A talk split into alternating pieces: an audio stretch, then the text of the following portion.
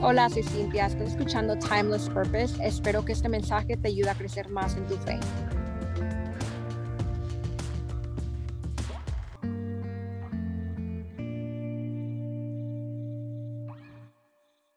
En este capítulo tengo a mi amigo Alex. Conocí a Alex en la primaria, hasta ahora que le encontré en Facebook volvimos a hablar porque yo noté que en sus redes sociales él hablaba mucho del Señor y me llamó la atención porque yo no sabía que él era tan apasionado por Dios. Pero Alex, ¿pudieras decirnos un poco más de ti para comenzar?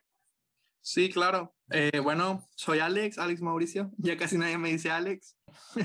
Tengo 22 años y mi fe comenzó como a los 14 o 15 años. Fue una manera muy curiosa de hablar de Dios eh, a mi vida por medio de, de un encuentro en una en una iglesia, el encuentro se llama cara a cara y realmente pasaron muchas cosas. Yo no me presenté en, casi la mayor parte del evento, pero en el cierre Dios tuvo una parte especial para mí y me habló de una manera tremenda y realmente fue un cambio total en mi vida.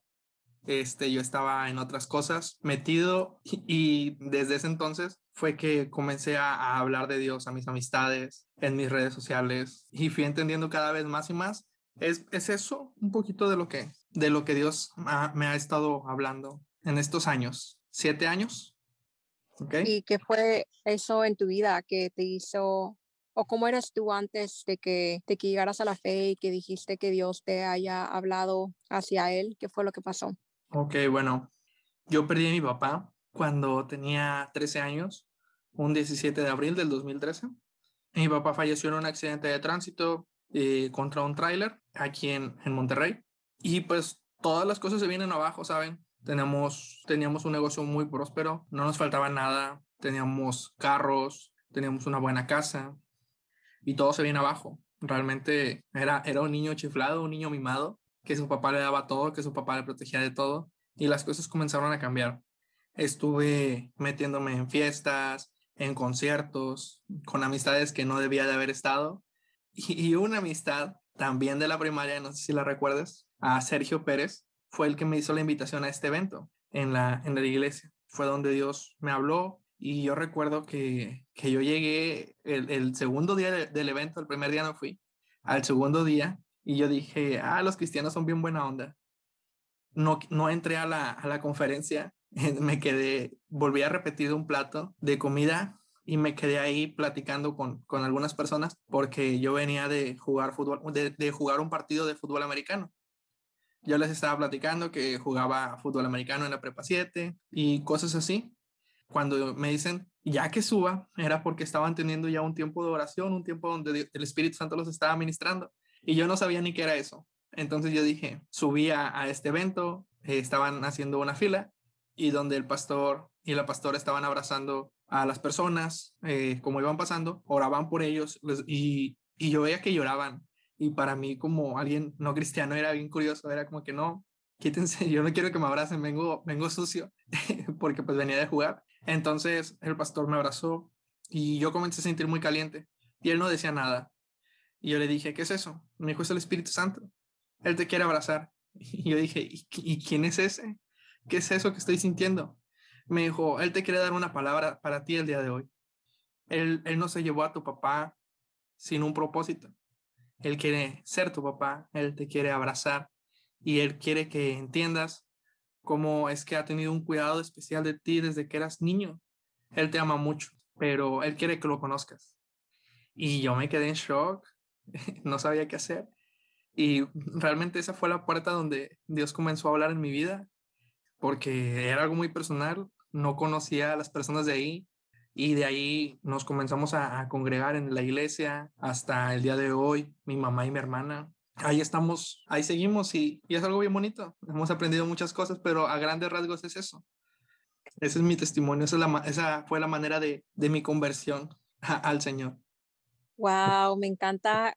¿Quién lo iba a imaginar? Uh, sí me acuerdo de Sergio Pérez, así platicador como tú, no sabía que aún eran amigos y que él te había invitado a, a ese evento, es, y ese evento que cambió tu vida, wow. Claro. Y me encanta que dijiste que tú dijiste, pero me van a abrazar y estoy todo sucio.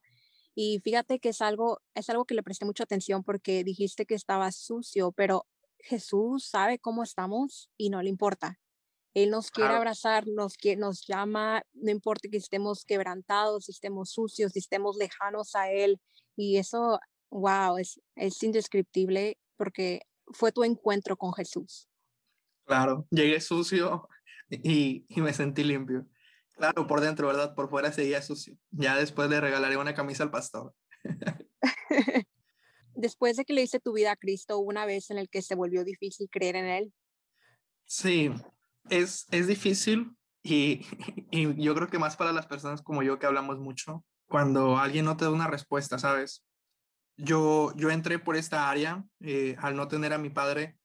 El enemigo trata mucho con la soledad y muchas veces ni es el, ni es el enemigo, es uno mismo.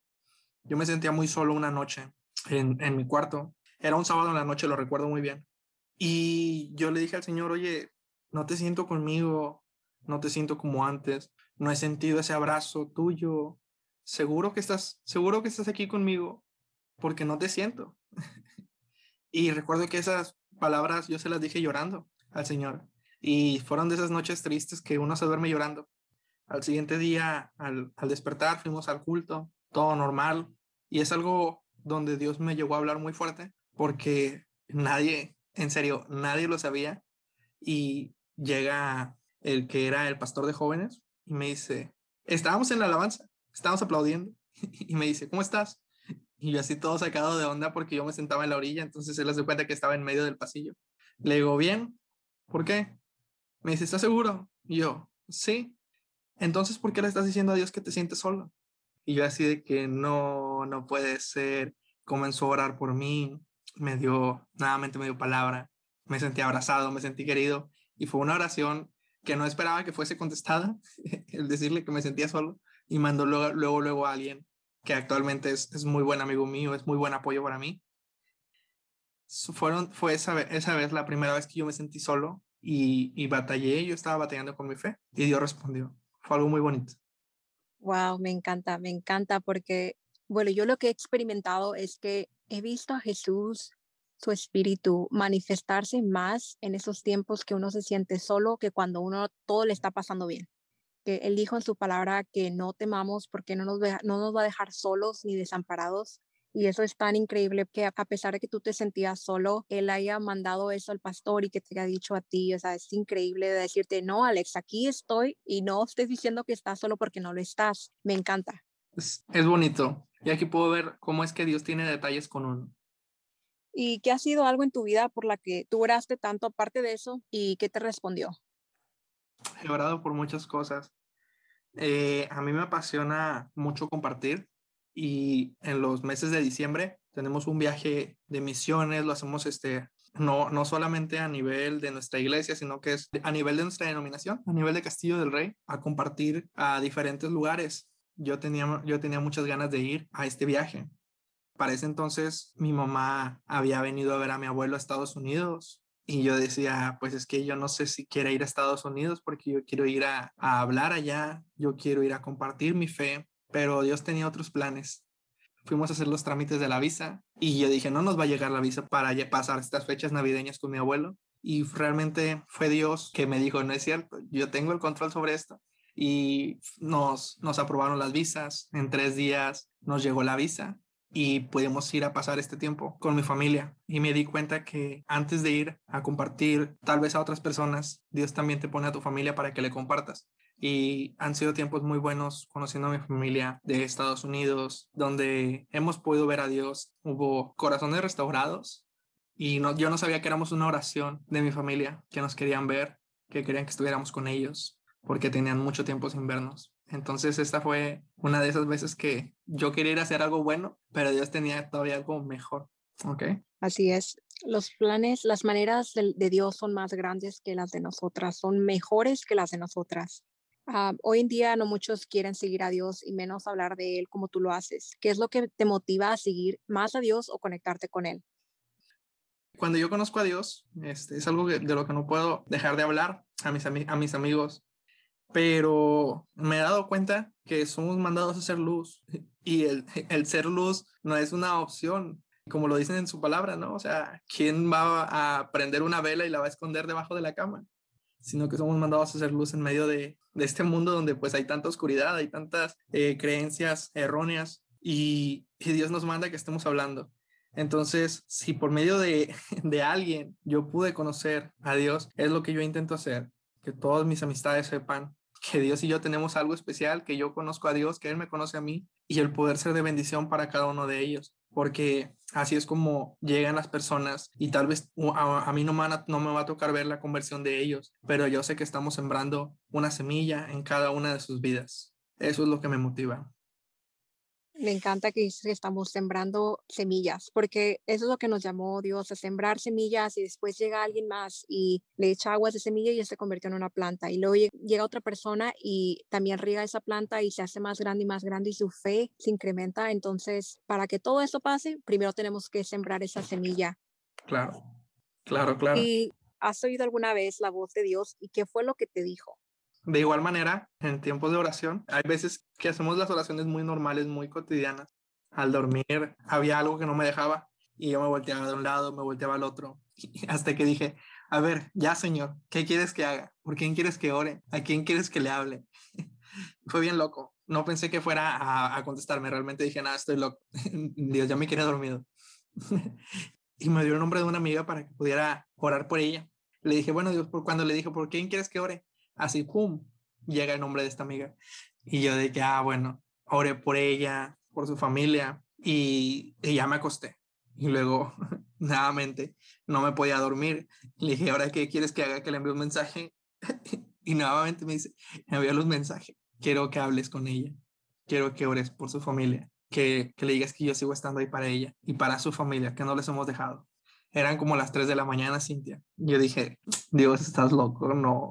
me va a decir que ni siquiera me va a contestar. ¿Cuál fue mi sorpresa? Que cuando le envié mi hola, eh, luego, luego se marcó el, en visto el mensaje y le comencé a dar la palabra que Dios me había dado para ella y dije, qué bonito, qué bonitos detalles tuvo, tuvo Dios con ella. Fue la primera vez que yo pude escuchar la voz, la voz de Dios. Wow, wow, qué padre. Se me hace increíble que te haya dicho eso. Sí, es, es, es bien curioso, pero es bonito. Sí, para terminar este podcast, ¿cuál es el versículo que más te gusta o te ha ayudado en tu vida?